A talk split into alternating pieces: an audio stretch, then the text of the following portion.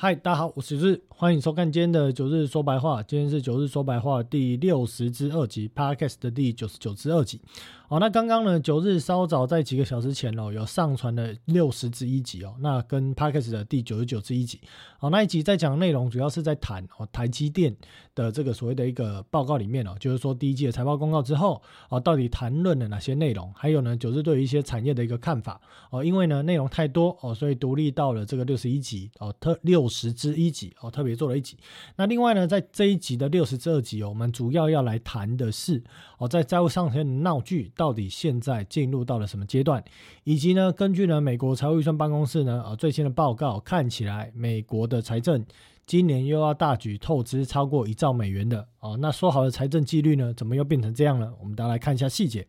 那另外呢，过去从这个这一周啊，到了这个上周啊，这两周，呃，其实陆陆续续从大银行到小银行开始公告财报啊。那当然市场有人解读说财报看起来好像不错啊，但是其实。不错，是在大银行啦，不是小银行哦，所以这部分呢，哦，里面的财报内容细节怎么看？哦，对于后续资金流九日又怎么看？哦，在这一节的节目里面，哦，特别来做这个面向的一个分析。好，那首先我们先来看一下，啊，一开始他谈的这个债务上限的部分哦，我们要谈的是哦。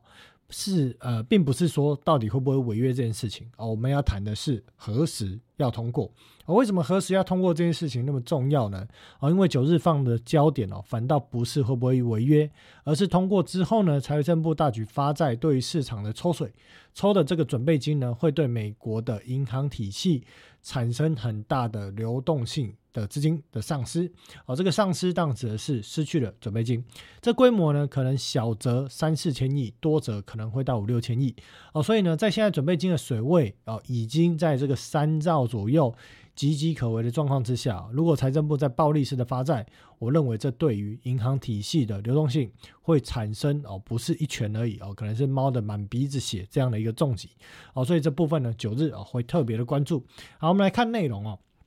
嗯，在四月十七号，四月十七号的时候呢，曾经哦，共和党谈到一件事情哦，他们呢提出了一个别具创意的方案哦，就是说选择性偿债哦，这个是在三月的第二周呢就投票了啊，当然在后来这个四月多这新闻我才看到哦，那在中院的一个部分呢，就是反正投了票之后呢，哦，对于这件事情啊，他们做了一个选择性的偿债的方案。什么叫选选择性偿债呢？就是说呢，呃，今天呢，因为呃财政部哦，他现在还可以继续发债，这个继续发债指的是说，就不超过或不增加总的债务总量的部分，它可以继续发债。哦，那这个部分呢，它可以选择哦要还给谁。啊，比方说呢，假设呢，哦，这个买债买美国国债的这个呃债权人哦，哦，可能呢有日本哦，也有中国哦，那可能跟日本比较友好，还给日本；中国不友好，我不要还给你。哦，类似这个概念。哦，当然这件事情其实叶伦强力反对了，因为这件事情其实本质上哦，如果你玩这个游戏，天晓得到时候哪一个国家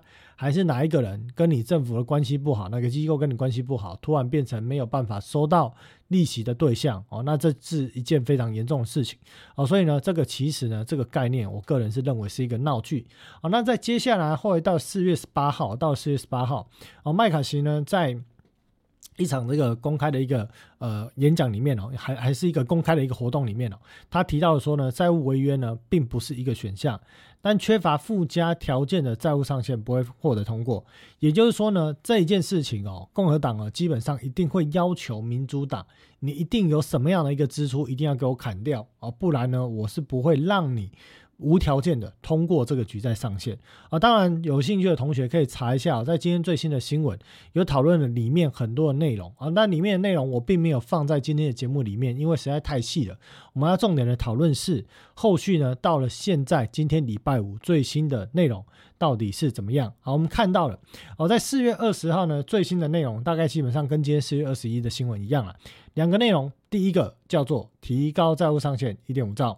或者延长至明年三月，什么意思呢？方案一，这个大家应该很理解哦，就是我提高债务上限一点五兆，只有一点五兆，要多也没有，就一点五兆哦，这是一个方案。另外一个方案是延长至明年三月，哦，这个有意思啊。什么叫做延长至明年三月？这边有写到哦，延长债务上限指的是说，一直到明年的第一季末，也就是三月三十一号，哦，美国联邦政府可以不受限制的举债，维持政府运转，支付过往的。债务成本意思是什么？意思说你现在举债上限已经达到三十一点四兆，我开放你到三月三十一号之前，啊，你财政部呢有本事发多少债你就发多少债，哦，在这之前呢你能够发多少，我通通哦愿意让你发，但是到了三月三十一号一到哦就卡掉，没这件事情，哦，那这件事情会造成什么事情？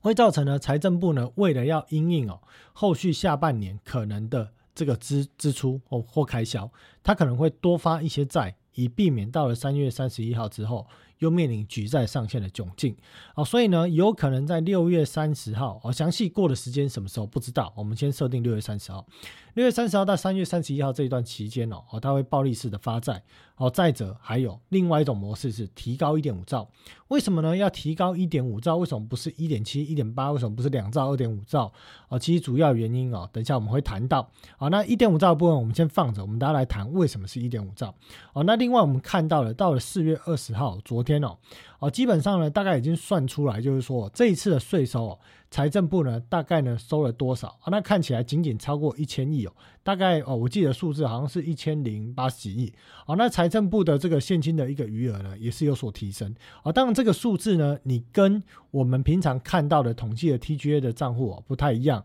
哦。这个可能是统计数字差上面的一个差异，或者说有些钱它可能是放在 TGA 账户，有些钱可能没有放在 TGA 账户哦。这里面的差异详细是怎样，九日要再研究一下哦。但我们可以确定的是。这一次的一个发债的这个呃不是发债，这一次的税收的一个额度哦，并没有达到过往平均值的一千五百亿哦，只有一千零八十几亿左右，而金额是比较少。这代表概念是什么？概代表的概念是说。如果呢，现在财政部的这条钱，这条钱现在是多少？我们来看一下，最新的金额是两千六百五十亿哦，也就是说呢，这边呢抬高上来了，成长了哦。接下来你会看到它慢慢继续花，意思是说，如果在六月十五号啊，另外一次税金大举涌入之前啊，如果财政部呢这个两千六百五十亿哦，我告开哦开掉哦，那怎么办呢？如果呢算起来会花完，那可能参众议院哦必须要。达到一个共识，提早在这时间之前通过举债上限，让财政部可以继续的发债。哦，所以呢，在现在我们看到的这一次四月多的税收啊，是不入市场预期的一个状况之下，这有可能让财政部的举债上限提早被通过。哦，这提早被通过指的是说，原本市场设定这个债务耗尽或者说 TGA 的钱耗尽的时间点，约莫在六月三十号。到可能九月多不等哦，大概这时间窗口啊，但是目前如果看到这税金不够的状况之下，有可能提前到六月十五号哦，或者七月十五号这一段时间啊，钱就花完了，这必须要让财政部提早通过举债上限，它才能够发债哦，所以这件事情我认为啊，现在这时间点哦是四月二十号。哦，到了六月三十号之前，大概还有两个月的时间。哦，那中间会发生什么事呢？首先提到的就是说两件事情啊。第一件事情是信贷紧缩这件事情哦，在细谷银行之后已经展开。哦，所以这一段时间呢，M two 呢，我认为会加速的减少。再者，还有目前遇到的状况是，如果到时候财政布局再上线真的提早，我相信呢，美国这些大型的银行家会知道说，当流动性不够的时候啊。他可能呢会遭遇被大量的挤兑。或者大量的资产向他抛售的问题，所以从现在这个时刻开始，这些大银行呢会特别准备准备金，以应应财政部不知何时通过举债上限暴力的发债。哦，所以这一段时间呢，除了会应应准备金之外，我相信美国的这些哦华尔街的高层哦也非常的清楚知道说，我们九日常画给大家的这三角形里面，这两则准备金跟 M two 呢将在第。五月份开始哦，或者说现在开始加速的下降哦。如果举债上限通过，当下降速度在这一块会更快准备金会更快哦。所以银行体系呢，我认为特别是在这些高层哦，经过他们的一个决策，应该会判断说，在这一段时间有可能举债上限通过的前后，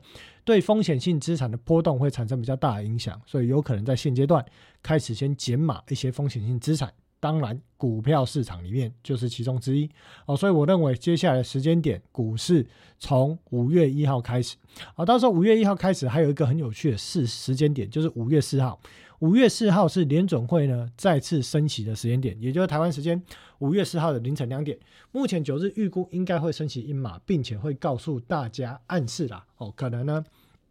未来。会不会升，我们就再看经济数据啦。但是现阶段先升到这里，维持在这个利率哦，应该可能内容谈话是这样子哦。那以往呢，市场都会期待说联准会呢哦什么时候是最后一次升息哦，每一次都有这种期待哦，并且还期待要去降息。可是如果这一次真的这个预期哦，这个所谓的一个期待成为了现实，我认为有一种利空出尽的一种。意味，这个指的是说，这件事情呢，当升息升到五月四号再也不升的时候，你基本上当然市场不会再期待你下次会不会再升，市场反倒转向你何时要降息。可是当现在呢，核心的 CPI、PC 呢，哦，还有包含了超级核心的 CPI 都在居高不下的状况之下，我认为联总会降息的空间是有限。那如果你遭遇到了经济衰退，到看到你的通膨有效下降，经济衰退跟通膨有效下降，它会有时间差，所以我认为联总会也不太可能提早去做这个降息的动作，所以市场有可能就会进入经济衰退而利率维持高等的担忧。哦，这是市场情绪面的问题。但是呢，九日个人比较着重的是，当整个货币呢进入紧缩、准备金不够或准备金减少、M2 减少的状况之下，肯定市场会抛售风险性资产。哦，所以我认为从五月四号开始，哦，或更早之前五月一号开始，劳动节开始。到了六月举债上限的闹剧通过的前后，这都是风险性资产面临比较大压力的时间点，好，所以呢特别留意。好，那另外呢，在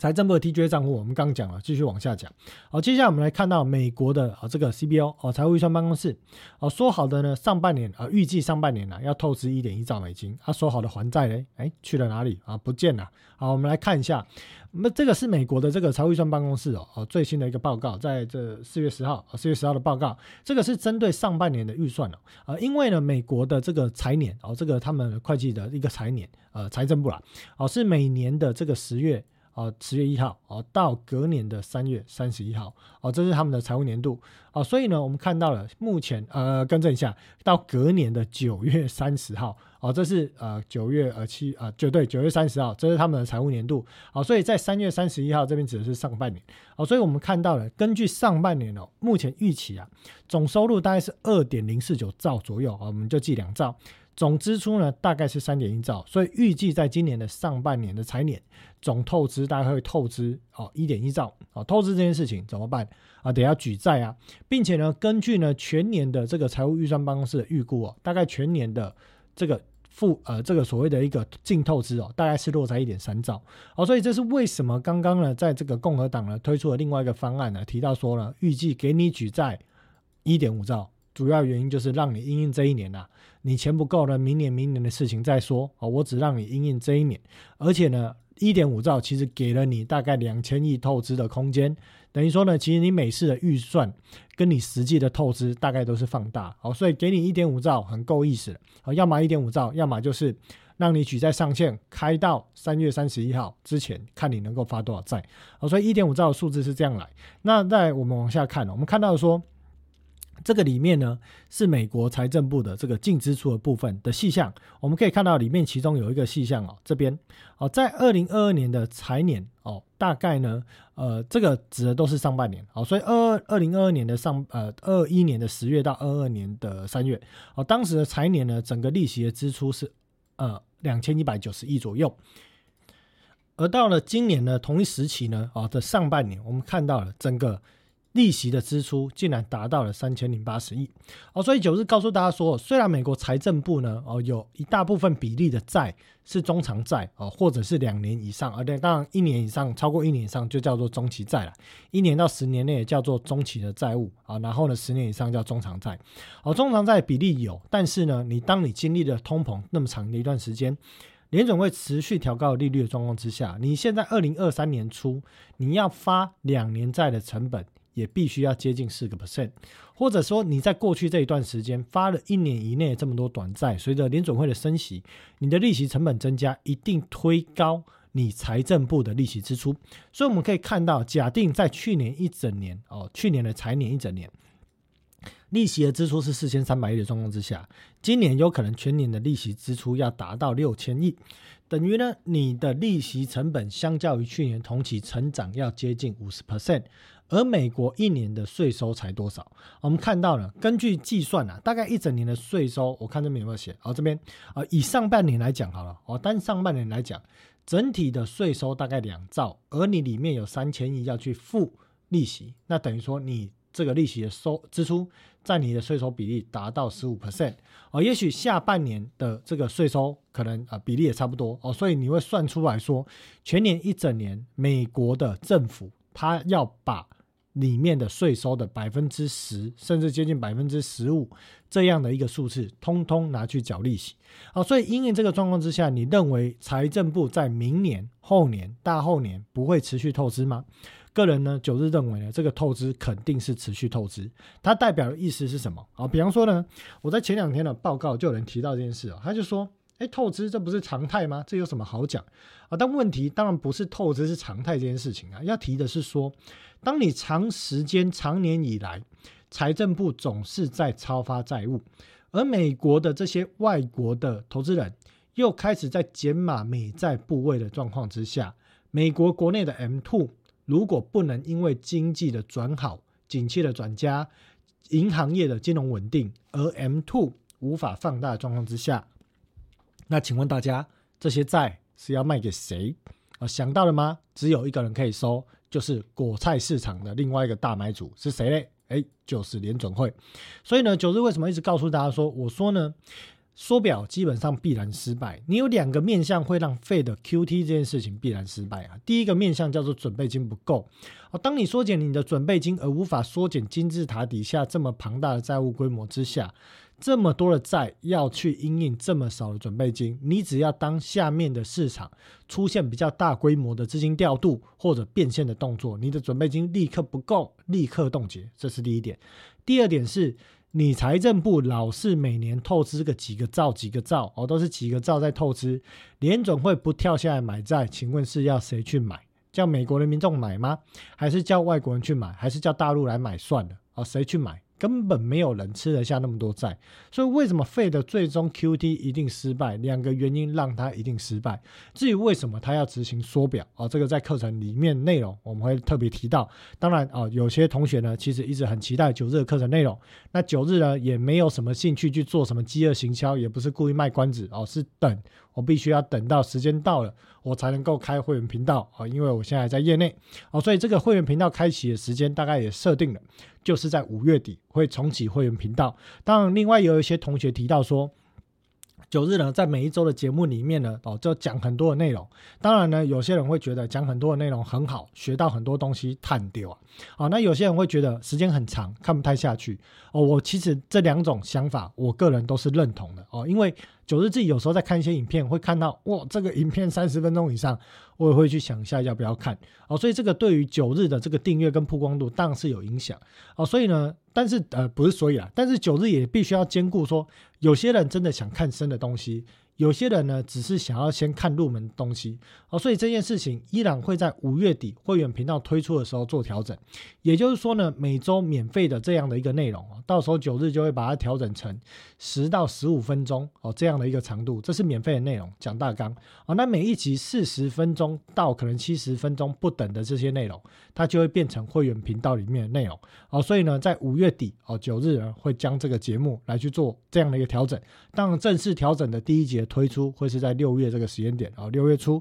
会正式来去做这个调整，好，所以现阶段到五月底之前哦，九日还是应该会维持每一集四十分钟到七十分钟的步调哦，但是呢，如果要看免费的那么长时间哦，那也可能只剩下一个月了，好，大家可以好好的把握。好，再来往下讲，我们看到了在去美元化这件事情，我们刚提到去美元化其中一个环节哦，除了美元降低这个所谓的。在这个各国的外汇存底降低美元部位之外呢，也会去降低美债的部位。啊，那我们看叶伦呢，在四月十七号他讲了什么？在美东时间四月十六号接受 CNN 采访表示说，我们实施与美元角色有关的金融制裁是有风险的，因为随着时间的推移，这可能会破坏美元主导地位。这在讲什么呢？就是对俄罗斯实施暴力式的外汇冻结的制裁。而这个部分呢，会让各国看到这个迹象之后呢，大家都会想要降低。美元计价的外汇存底，因为天晓得我今天可能跟你是 m a 隔天呢，你可能捅我一刀，谁知道哦？所以呢，外汇存底的部分，这部分呢肯定会降。所以叶伦呢，其实也提到这个问题啊，但是呢，他嘴硬的告诉大家说，但是美元作为全球货币的原因，是因为其他国家很难找到有相同属性的代替货币啊，不会是这样子好吗？当你美元呢开始进入这种暴力式的升降息啊，动不动就是呢，呃，透过啊，你景气不好，你就暴力式的降息，把热钱灌入到新兴国家。你景气呢过热，要通膨高通膨的时候，你要暴力式的升息，资金要大量从新兴市场抽走，美元变强的状况之下，又造成其他的国家的通货膨胀。这件事情呢，玩个一次两次，到现在很多的国家已经受不了。比方说斯里兰卡呢，其实一部分呢就是被美国这样子给玩死的啊。还有其他国家也面临了输入性通膨的问题，你一定会让这些国家想要找到替代方案。好比说，为什么巴西跟中国的交易要转成啊，留两国的货币来去做贸易结算？这其实。就是其中的一环，因为呢，大家不想要透过第三方的货币来去面对可能汇率波动的风险，或者呢，我产品很难定价的这样的一个风险，我宁可使用两个国家之间的货币来去做结算。哦，所以这个部分我们看到了，哦，在去美元化这件事情已经开始。哦，那到时候呢，九日会针对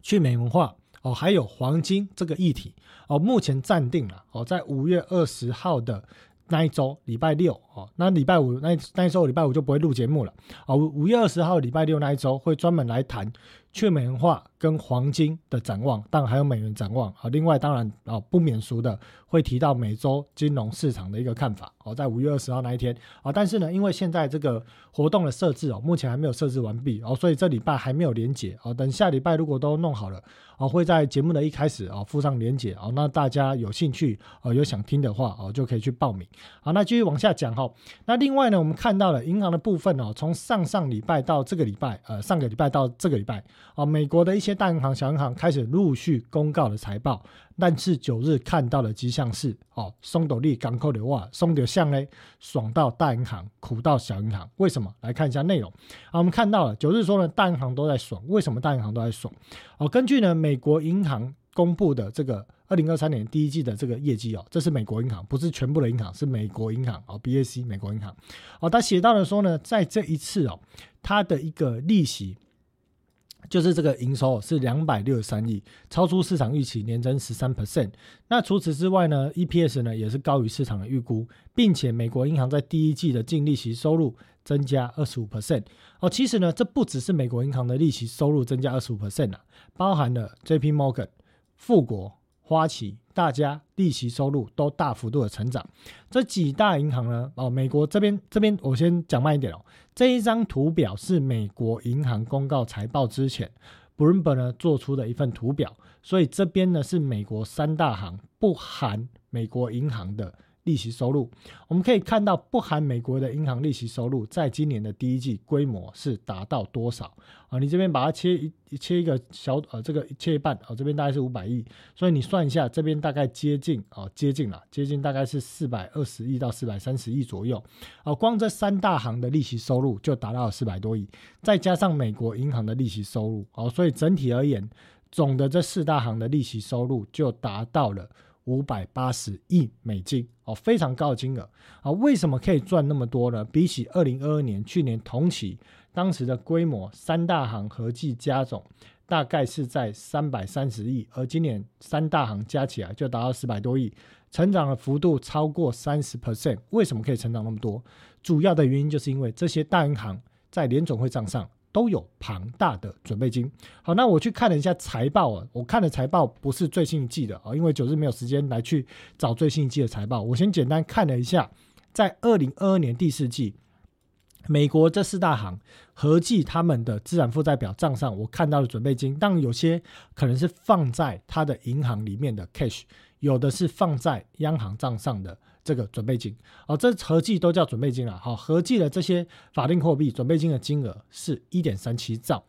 然后呢，另外他们在货币市场投资，这货币市场投资当然是短期的，可能是 CD，可能是 CP，可能是这个所谓的回购，或者可能是买货币型基金，好，不管这两个加起来的金额是二点，大概接近二点四兆，好，所以呢，你根据过去第一季度整个平均联准会的利率水准，啊，如果我们用利这个利率水准，用这个准备金的这个利率水准啊，假设过去这一段时间平均在四趴来去计算，你就可以去算一下，这个光利息的收入就达到了九百六十亿左右，再扣掉它必须的利息支出，所以最后呢，整体而言，这四大行竟然赚了五百八十亿的利息收入，赚的满满满哦。所以我们再继续往下看哦，在大银行赚的很爽的状况之下，其他中小型银行面临什么问题？哦，排名第八名的嘉信理财呢，在最新公告第一季财报。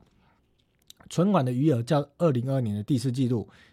季减十一 percent，年减三十 percent。排名第十六名的道富集团呢，它的存款余额哦季减五趴，年减十一趴，并且呢，道富银行的这个 CFO 财务长告诉大家说，第二季还有可能四十亿到五十亿的存款有可能会流出，而每减少十亿美元的存款，就会让该行损失一千。两百万到一千五百万美元的这个收入哦，所以呢，呃，这个收入呢，当然了，其实存款的部分哦，目前银行体系给这些储户的存款哦，在细谷银行出事之前并不高，所以呢，他可以用这些很便宜的资金成本哦，来去做其他的这个套利，或者是去做放款的动作哦，所以他们算出来是会有损失。那我们看到了，在摩根大通、花旗、富国哦，在十四日放款之后，合计这些银行累积拿到了。五百多亿的存款流入，而这还不计算美国银行哦，所以我们看到呢，这个资金的转移确实在三月八号系股银行出事之后，资金开始再去做转移。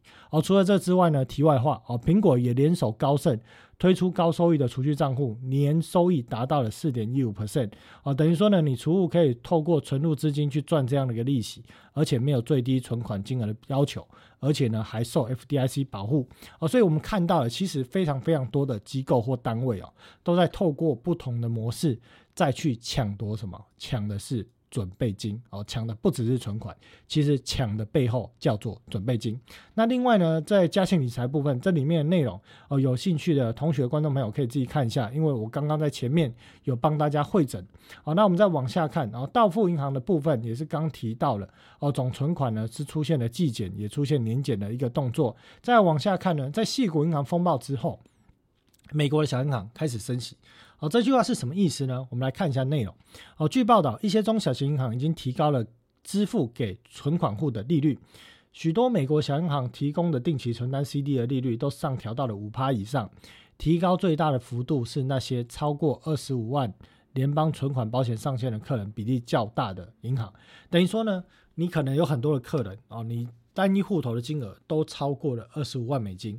而这件事情，你为了要留留住储户哦，不要把他的钱转走，你会透过发行定期存单，利率达到五趴以上的比的的百分比，来去留住这些存款户。让他们不要转移走。那我们也可以看到了几个细节啊，比方说呢，呃，总部位于洛杉矶，拥有大量初创企业的客户的银行，哦，这个叫 Peg West 呃 Bank，哦，最近呢，不知道是不是这样念啊，九日英文不太好。哦，最近这几周呢，短短的定期较短期的定期存单呢，已经提供达到了五点五帕的利率。另外还有印第安纳的商业银行提供的利率也达到五点四，还有呢，网上存款的这个公司。哦，这部分呢，呃呃，网上存款公司创建的数据显示啊，三月的网上储蓄账户的平均收益上升至三点七，而一年前只有多少？只有零点五。哦，所以我们可以看到，在这一段时间哦，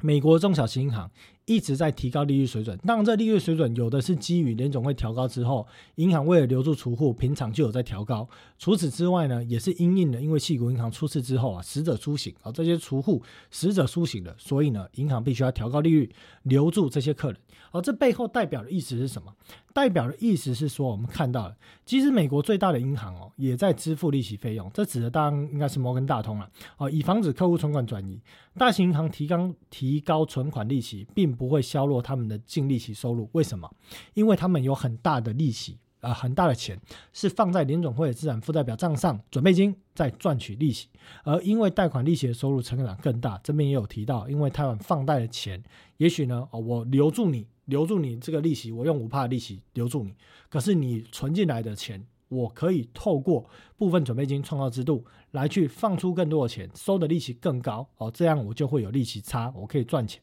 哦。所以，我们看到摩根大通在第一季利息收入是成长多少？成长了四十九 percent。除了这之外呢，美国最大的二十五家银行上个月的存款也增加了一百八十亿，而其他的银行则损失了两千多亿。差额去了哪里？哦，有些呢可能是去了。非商业银行的户头账上，而有些有可能是去了隔夜逆回购。再来往下看哦，银行业的动荡，呃，跑到哪里去了啊？银行业的动荡加剧呢，也造成了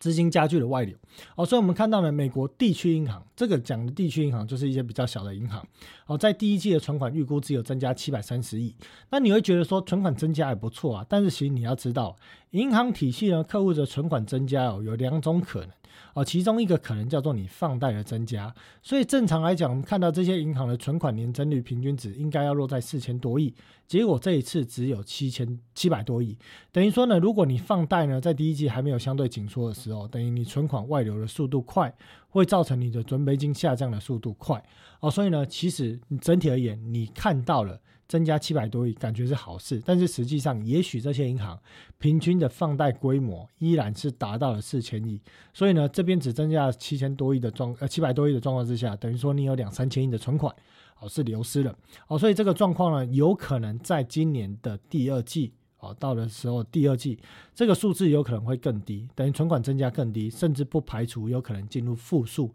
因为呢，你在放贷紧缩、存款又流失的状况之下，整体而言，你的存款可能出现净减少的状况。好，那再来往下看哦，呃，美国地区的金融呃，在周四哦，这是四月二十一号哦，美东时间周四哦，也发布了一些财报，这是地区银行发布的财报。我们看到的是，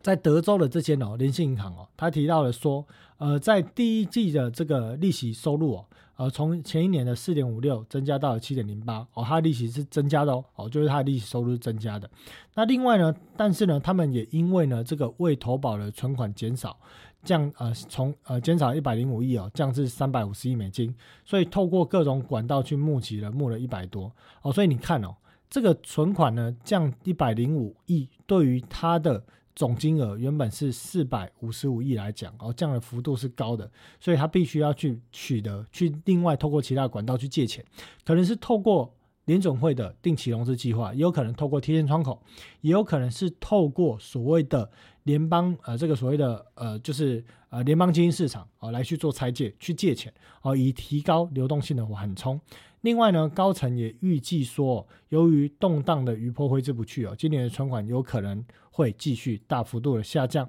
那另外呢，在这个呃俄亥俄州哦，它里面呢提到了啊这间银行是呃俄这个俄州克里夫兰市克凯国际银行哦，这边提到的是说这个利息收入啊，它利息收入是减少了，而平均存款减少六十八亿，降至。一千四百多亿哦，所以这边呢，它的一个存款也是减少，但是比例没有那么夸张。但是他们认为全年的存款哦将会持平或继续的下降。这个呢，高层财报这样的预估呢，主要反映的是经济前景的变化的判断哦。所以我们看到一些小银行，包含了这个北卡罗来纳州里面的夏洛特市银行哦，这个平均存款也是下降。所以我们看到了很多的大银行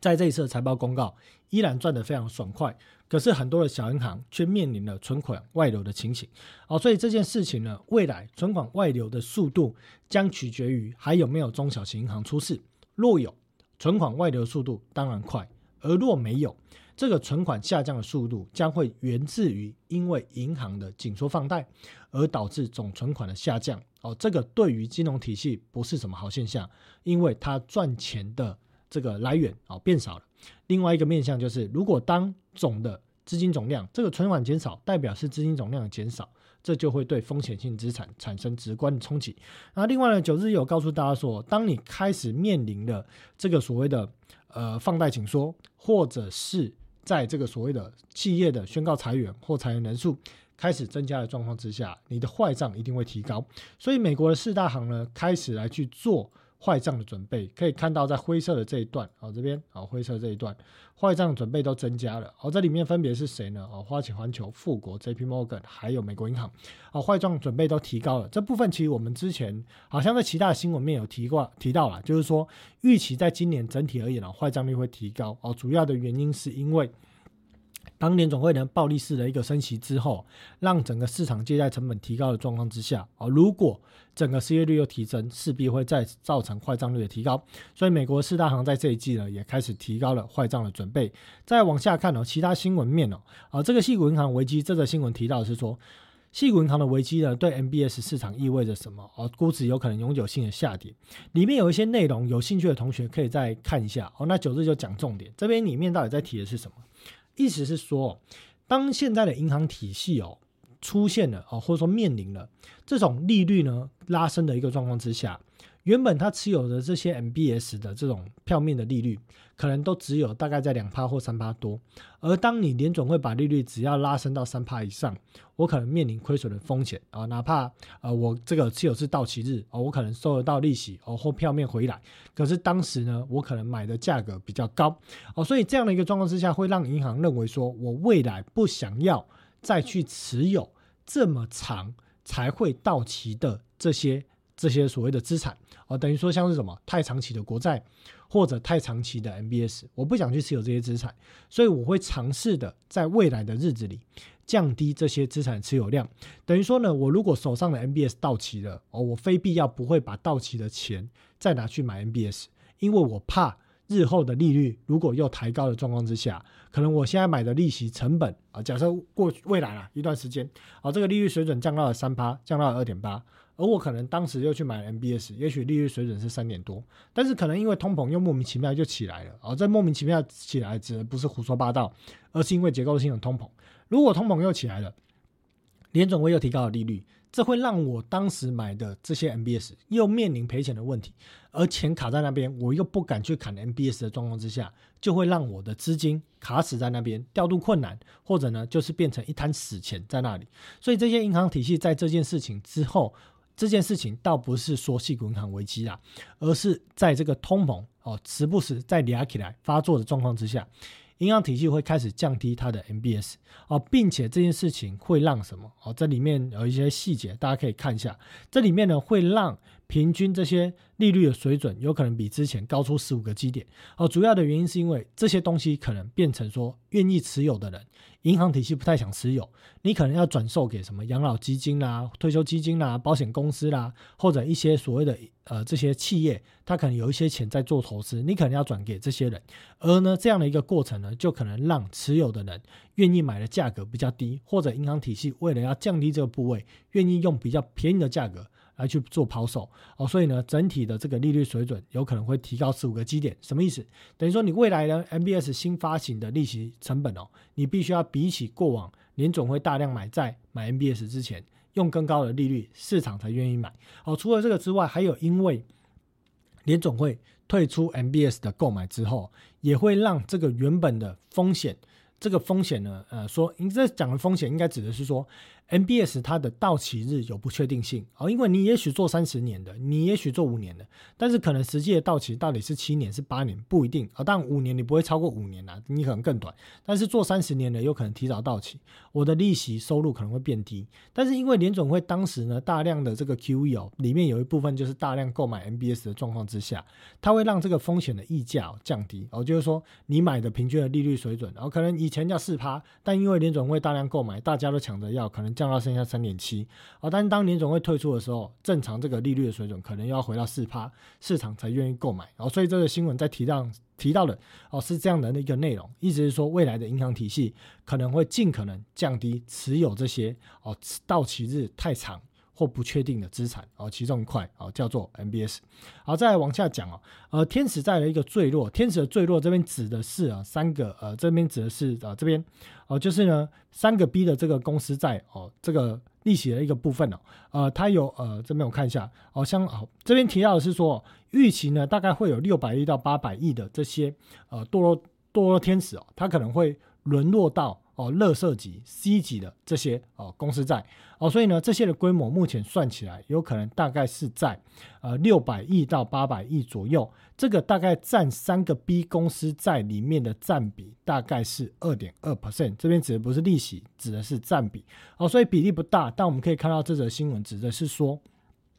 当整个利率水准被暴力式的拉升，景气不好的状况之下，有些原本是三个 B 级的公司债，有可能啊未来会进一步沦落到垃圾级的一个等级。好，再继续往下看呢，大摩的 CIO 投资长表示说，信贷会紧缩，但不会有传染效应。这句话呢，有没有仿佛好像在哪里看过？啊，美国的这个美银的这个 CEO 表示说呢，有所有的迹象都预示。美国有可能会发生轻度衰退哦，这边呢只讲到了轻度衰退哦，他没有讲到了流动性的问题。但是有没有印象，在上礼拜的黑石也提到了不会发生传染的效应，所以这礼拜呢特别呢帮大家找了一下黑石总裁警告说，市场高估了联总会降息的可能性，并且他还要特别强调哦，对于高利率这可能会给银行业带来额外的问题，但是并不担心整个行业的崩溃。我们可能可以啊，我们可能会看到更多事件，但我不认为这个会出现系统性的问题，因为我们没有系统性的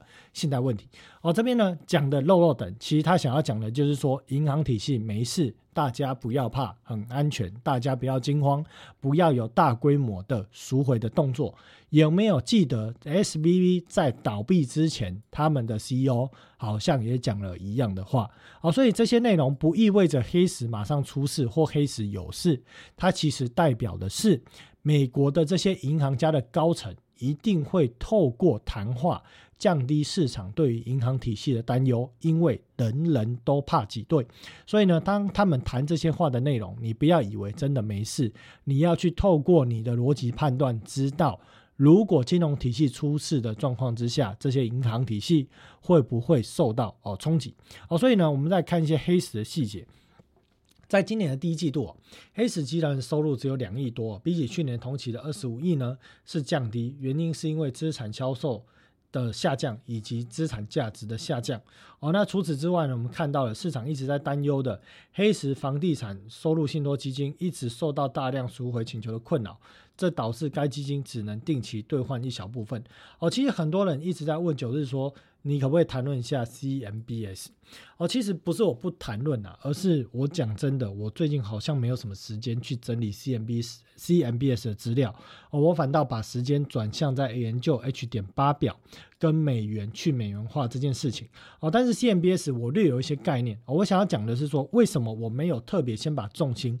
放在 CMBS，因为我认为 CMBS 不会是造成市场大量去杠杆的原因。主要的原因是因为一则 CMBS 的目前的规模并没有像 MBS 的规模来的这么大。好，再来呢，CMBS 的持有人，比方说这边银行体系呢，拥有超过三分之一的 MBS 和超过一半的 CMBS 市场，等于说银行体系大量的持有 CMBS，这 CMBS 的资产。不是在杠杆基金的手上，有一半是在银行体系的手上，所以我个人认为这样的一个分布会是相对的安定。而另外呢，还有呃，这个应该是讲的是 CABS 的持有者的一个比例啊，里面大概有百分之十二在是在联邦住房贷款银行的手上啊，所以我个人认为 CMBS 呢，如果它出现价格下跌，而像是这个黑石哦，他们也透过了这种部分呃，在在哪里呢？找一下哦。呃，黑石这边也透过了部分赎回、限制赎回的这个机制，让黑石要转向向商业房地产这个市场抛售这件事情的行为得到一个缓冲，得到一个控制的状况之下。我不太认为这件事情包含了我刚提到的持有者很多是银行，我不太认为这件事情会造成大规模的抛售啊，因为银行非必要不会把 CMBS 抛出来，除非人人都变成细股银行，人人都面临准备金不足的问题。可是如果要走到那一刻，我相信联总会已经放弃缩表了，已经向银行体系提供了指这种所谓的定向型的 QE 或全面的 QE，所以这问题我认为不会是主要的引爆点，它是个问题。但它不会是第一棒，不会是第二棒倒下的骨牌哦，所以这部分为什么我没有特别花时间去研究，并不是说我不懂，也并不是说我认为这件事情不是问题哦，不知道发生什么事情不是，而是我认为它的持有者的分布跟目前它限制赎回的这些游戏机制，并不是会面临短时间瞬间大规模的抛售或者解杠杆的行为哦，所以我认为现阶段的风险。不在 CMBS 这一块，反倒是在杠杆基金持有大量透过国债开高杠杆而面临利差倒挂，同时又面对了 M two 有可能加速减少。准备金加速减少的状况之下，那一块市场，我认为才是最大的一个问题之一。好，那另外我们看到了，在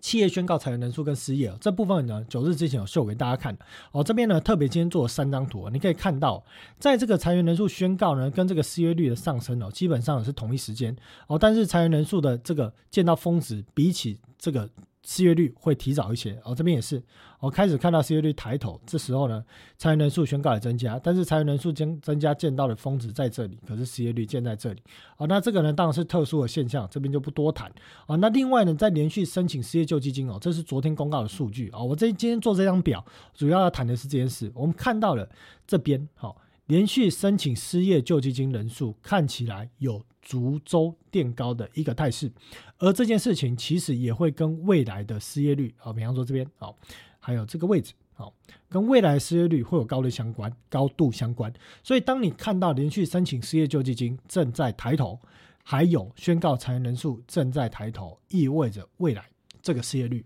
有可能抬升。等于说，如果信贷紧缩。再加上失业率抬升，下一步是什么？我相信长期看九日的同学应该都会背了。下一步就叫做坏账率提高，坏账率提高了，下一步就叫做影子银行去杠杆。哦，所以小心这一块市场的冲击。哦，所以整个 M two 呢，受制于呢财政部呢没有在大量的释放所谓的这个。种所谓的救助啦，再加上银行体系在执行紧缩的状况之下，哦，那未来小心客户存款有可能会加速的流失，加速的减少。而如果美国的家庭现在面临了失业，或者是他手上可用的资金不足的状况之下，我认为他会抛售股票。为什么？因为美国的家庭哦持有的股票的一个比例占他的一个资产资金的配置哦。达到了五成多这样的一个水位哦，所以我认为它砍股票是一种可以合理判断的下一步的一个动向。所以如果它砍股票，意思是说也包含了基金面的赎回，它有可能会去要求基金的赎回，这个都会让不论是基金公司啊，或者是啊机构，或者是家户。都会面向股票有抛售的力道啊，那股票部分，当然我们用 K 线图来讲，再继续往下看哈。呃，上个礼拜呢，我们有看到一则新闻啊，这个当然是这个 H 点八表哦，公告的时间是每周六，所以上礼拜呢，有人问我说，九日呢为什么在这一周存款增加了六百亿，是不是资金回流，资金变多了？哦，但是九日已经在这个社团里面跟大家解答了哦，这里面用节目也跟大家解释一下哦。其实呢，当九日看到这个存款增加六百亿之后，我第一个动作去思考说。银行的资产有没有相对应的抬升？哦，你这个存款要大量增加，基本上你要么是财政部哦放钱出来哦，也就是纾困嘛。哦，主要你要成长到六百亿，主要是纾困。好比说，我们最近台湾的政府哦发了每个人六千块的这个所谓的这个退税，你就会看到呢存款大量增加哦，这个部分也会看到银行体系准备金大量的增加。哦，但是呢，在上个礼拜啊。公告的四月初的这一份表里面哦，并没有看到资产项对应的同步增加，反倒看了借款项呢出现一千亿的减少，所以我就在推测这件事情，这两者到底是什么关联性？啊？后来我想通了，因为 H 点八表是商业银行的资产负债表，所以呢，在联邦住房贷款银行不属于商业银行，等于说过去这一段时间，联邦住房贷贷款银行大量的发短债向货币型基金借钱，所以货币型基金呢，它把它的存款在这边有没有降低了？转给了联邦中央贷款银行，然后借给银行，这就会变成银行的借款。所以呢，存款减少了，借款增加了。哦，但是呢，如果银行体系还钱的时候，回过头来，哦，借款就会减少，存款就会增加。当然，这里面差了的四百亿，哦，有其他的科目是其他的科目啊变多了。呃，再呃看一下，这边减少一千亿，哦，所以这边看一下，有些部分哦，在这边哦是有有增加的一个态势。另外还有在这个。这个所谓的业主权益啊，这部分也是增加。啊，所以其他的科目项变多，但是整体而言，这里面六百亿的其中的差额，就是源自于银行体系还钱给联邦住房贷款银行，联邦住房银贷款银行又还钱给货币型基金所造成的，所以实质而言，总资金啊并没有大量的增加哦，所以这边也对应到了四月十一号当时的新闻，讲到的是说联邦住房银行的发债规模哦出现了大跳水，表示呢在三月八号出事之后呢，稍稍的到了四月初。这件事情稍稍有所缓和，所以短期银行体系透过联邦住房贷款银行拆借借贷这件事情哦，开始有所缓和。再来看一下这礼拜联总会资产负债表，这礼拜联总会资产负债表没有太大的变化，整体的规模大概只减少了两百亿左右哦，变化不大哦。所以你看到了在这个准备金的一个部分呢，呃，不是准备金啊，在这个贴现窗口的借贷使用大概减少了二十三亿。在定期融资计划大概也是减少了二十亿左右哦。那另外在这个信用延期的部分没有变动哦，是保保持不变，没有变动哦。所以其他有一些应该是缩表所造成的降低哦。所以整体而言，我们看到联总会资产负债表在这礼拜没有太大的变化哦。整体的准备金水位已经从之前短期的定向 QE。提高大概到三千四百亿左右，降回到了啊，跟着提高到了三点四兆左右，降回到了三点一兆哦。所以未来随着联总会的继续缩表，再加上后续财政部要暴力式的发债，我认为这准备金会出现明显的骤降。一旦跌破三兆，小心风险有可能形成风暴啊。那隔夜逆回购水位基本保持在二点二兆、二点三兆左右，没有太大的变化。所以后续我们会看到几种现象啊，有一种可能是哦，继续看货币型基金，货币型基金呢，这礼拜呢大概减少。少了呃七百亿。所以为什么减少了？里面看到了很大部分的减少是源自于机构减少了六百亿哦。这边要讲的就是刚刚讲到一半没讲完的，有两种可能。第一种可能是，也许后续这一段时间呢，货币型基金会担忧财政部有没有可能债违债务违约的风险，所以有可能会把钱转向隔夜回购，这是一种。另外有一些机构呢，也会避免货币型基金去买这些国债啊，他怕有风险，所以有可能会少部分的开始去做赎回。但我认为这个规模应该不会太大，而是要担忧货币型基金在后续有没有可能将资金转向隔夜逆回购这个焦点。好，那在最后的这个新闻这边哦，提到了说。美国货币型的基金的风险开始浮现，这里面提的是一样的概念啊，就是说呢，前进到了货币型基金之后，有没有可能进一步流到隔夜逆回购，造成银行体系的压力？哦，内容的部分呢，刚刚九日在呃三十秒之前哦有跟大家解释了哦，这是一样的一个内容哦，所以整体而言，联总会如果持续缩表，还有财政部的 TGA 账户，还有隔夜逆回购的问题哦，这会都会让准备金持续的变少哦，所以呢，在这个部分减少状况之下，对银行体系的放贷肯定产生压力。也会对于海外银行体系的放贷产生压力。另外，影子货币面临了两者资金来源啊，两者资金来源都减少，再加上如果坏账率提高的状况之下，哦，只有剩下去杠杆啊。那为什么呢？现在的市场的信心面，哦，这边的呃。信息面的部分，大家九日用 K 线图来解释好了。哦，这边的花旗也认为说，几乎所有推动市场上涨流动性因素都将陷入停滞或彻底的逆转。哦，这边在讲的是，其实也在讲的内容啊，也是财政部债务上限的一个问题。有兴趣的同学，哦，可以停下来看一下。哦，所以其实九日平常跟大家分享的东西，货币创造、准备金变化、货币供应量，这都是大银行这些研究的单位，美国啦或海外这些大银行研究单位。平常在做的东西哦，所以其实我们要讲的是说，九日呢只是国内的啊这个小小的一个研究人员哦，所以在这件事情上面，九日也可以透过平常大家都可以取得的新闻跟资讯，或者一些官方的资料，来跟大家提早去分析，可能要美国大银行的研究员才在做的内容哦，所以这些东西代表的是我们在看的。就是美国银行高层在看的东西哦，所以我认为觉得说这件事情哦，对同学来讲，我不知道大家的想法是什么哦，是觉得说好像也没有什么，还是觉得说哦探掉啊？我们可以看到平常美国银行体系哦，私底下还没有发报告之前，大家就在关注的重点，我不知道大家想法是什么啊？但是对于九日而言，我认为去分析这些东西才是有意义的，因为这些东西就是美国这些华尔街的高层在看的东西。代表的是，这是最前瞻的资讯。他们在看的最前瞻的资讯，我们当然也要看最前瞻的资讯啊，才不会说当金融体系有风险的时候，啊来不及去做转投，或者当金融体系风险尘埃落定的时候，来不及上车。我们都要理解这些这样的一个问题，这样过程中的这个变化，跟到底风险在哪？风险结束了吗？我们知道这些变化之后，就可以去抓到一个比较安全。哦的一个上车点，好，那再继续往下讲了哦。现在的一个升息预期哦，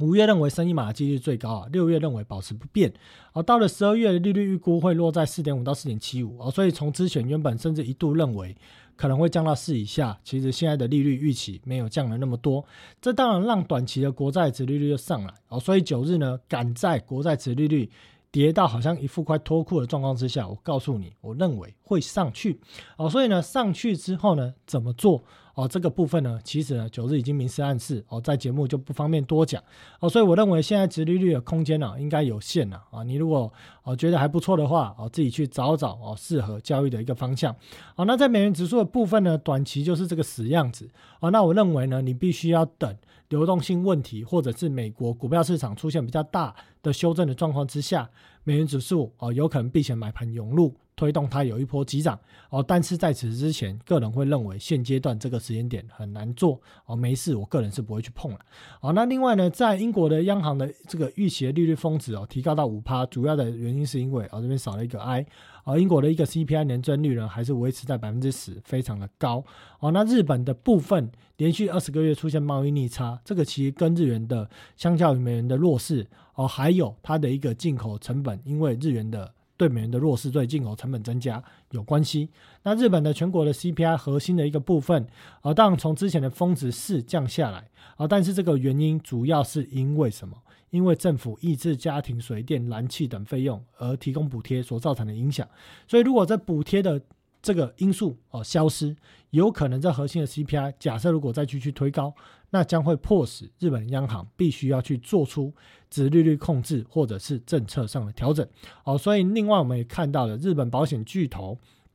提到说要去减持所有的对冲外债，什么意思呢？也就是说，透过呢便宜的日元换日元之后呢，来去换美元来去做海外投资这件事情，现在的对冲成本太高了，因为市场一直预期日元有可能对美元来去做升值的动作，哦，在如果日本央行调整它的一个政策状况之下，所以避险成本太高，等于说呢，你现在呢买。日呃，美国的十年期公债利率只有三点六，结果你的避险成本要五趴的状况之下，你实质的报酬是负的哦，所以呢，这些机构宁可开始把钱减码，回头来去买日本国内的国债哦。当然这件事情，你说会不会对美债造成暴跌？九日个人认为不会，因为美债价格是决定于联总会的利率水准，还有通膨的数据的预期。或推算哦，所以这件事情不会造成美债价格崩跌，但是它多少会有一些卖压哦。但是 K 出来的状况之下，市场只要流动性还没有出现大规模问题的状况之下，国债依然会有中长线的买盘来去做承接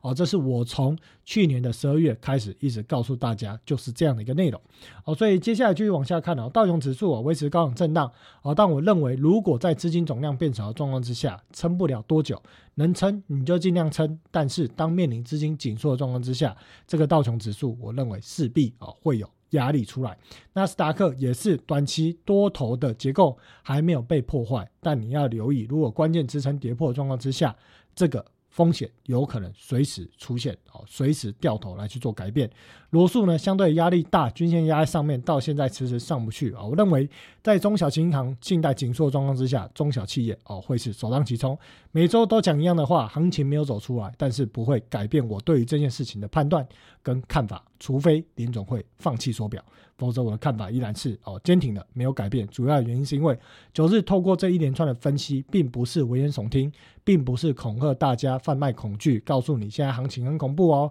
你要密切关注九日的节目哦，去赚你的这种所谓的流量数、观看数，不是，而是现在确实透过货币创造的机制来去分析，就是有风险。所以呢，风险还在在的时刻，我会告诉你做多你要小心。可是，一旦风险结束之后，当然要大力做多了，因为呢，做多才能赚倍数，做空只能赚趴数。哦，所以加权指数的部分呢，受制于台积电预期财报不如预期的状况之下，哦，已经开始有所修正。哦，但是我们看到了台积电在昨天下午公告第一季的财报跟营运展望之后，个人在上一节的节目有分析了，我觉得是烂。哦，但是市场认为曙光将在三 Q 就会见到。但是九日在上一节的节目有分析，我认为景气的落底在何时？有兴趣可以看一下上一节的节目哦。所以我认为呢，在短线上是国内自己本身啊台积电或产业面问题，而还没有加诸美国的股票市场修正的压力。所以若有有可能支撑撑不住。但是呢，没有之前，有可能就是维持在高档拉回震荡整理的态势。哦，但我认为美股那边的风险还是高，你要特别留意。OTC 在上礼拜就提醒大家了，已经短线过热了。这礼拜呢，在礼拜四、礼拜五出现比较明显的修正，